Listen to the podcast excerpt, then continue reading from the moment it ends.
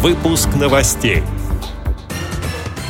Владимир Путин предложил создать молодежную секцию на Петербургском международном экономическом форуме. Инклюзивный проект поможет выучить английский язык людям с инвалидностью. В Пушкинском музее открывается масштабная выставка «Венеция Ренессанса». В Красноярской краевой спецбиблиотеке пройдет встреча с лауреатом премии президента России. Далее об этом подробнее в студии Дарья Ефремова. Здравствуйте.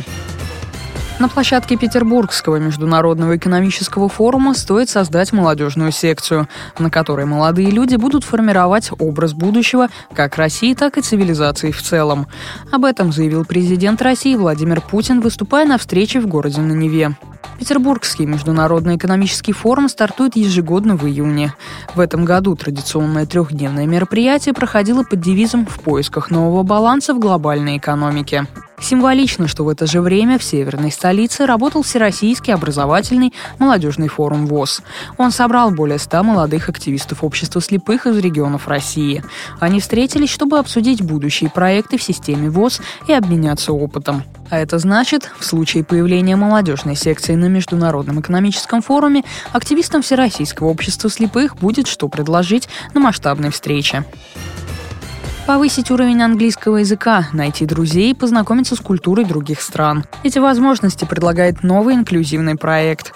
Как стать участником команды, рассказал один из руководителей проекта Денис Редькин. Основная идея проекта заключается в том, что а, на 6 недель в Москву приезжают порядка 30 иностранных стажеров. И также мы проект набираем уже около 30 участников с инвалидностью, которым интересно общение с из разных стран, знакомство с новыми культурами. Кому интересно изучение английского языка, потому что все общение на проекте будет проходить именно на английском. Вот проект ориентирован вот на этих людей для активных и интересующихся а, людей с инвалидностью. Отбор происходит после анкетирования, заполнения онлайн-формы. Также второй шаг – это нужно записать небольшое коротенькое видео с коротким рассказом о себе и причины, почему стало интересно участие в проекте. Информация по проекту есть в группе ВКонтакте, которая называется «Инклюзивная планета Cognizant Health». Также можно найти информацию в группе фонда БФ «Действие», благотворительный фонд «Действуй». В эту пятницу, 9 июня, в Государственном музее изобразительных искусств имени Пушкина открывается масштабная выставка «Венеция Ренессанса». В экспозиции будут представлены тактильные макеты по мотивам картин «Воскресение Христа» Паула Веронезе, Соломея Тициана Вичелио, Адам и Ева Якоба Тинторетто. Экспозиция познакомит с бесценными шедеврами трех мастеров. Их работы хранятся в собраниях главных музеев Италии и России. В столице работы будут собраны впервые, а некоторые из них никогда не покидали пределов Италии. В эпоху Возрождения Венеция пережила блестящий расцвет искусства. В XVI веке эти величайшие мастера кисти сыграли определяющую роль в формировании европейской художественной культуры и оказали важное влияние на развитие искусства последующих веков.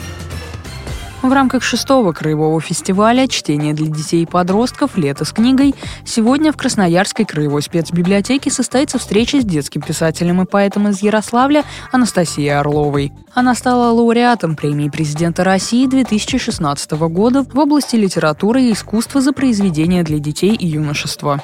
Автор более десяти книг детских стихов. За первую книгу стихов «Яблочки-пятки» она получила премию имени Маршака. На встрече автор расскажет о своих книгах, их героях, прочтет несколько авторских стихотворений. Приглашаются все желающие.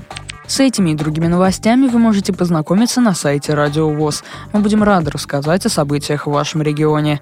Пишите нам по адресу новости собака ру. Всего доброго и до встречи.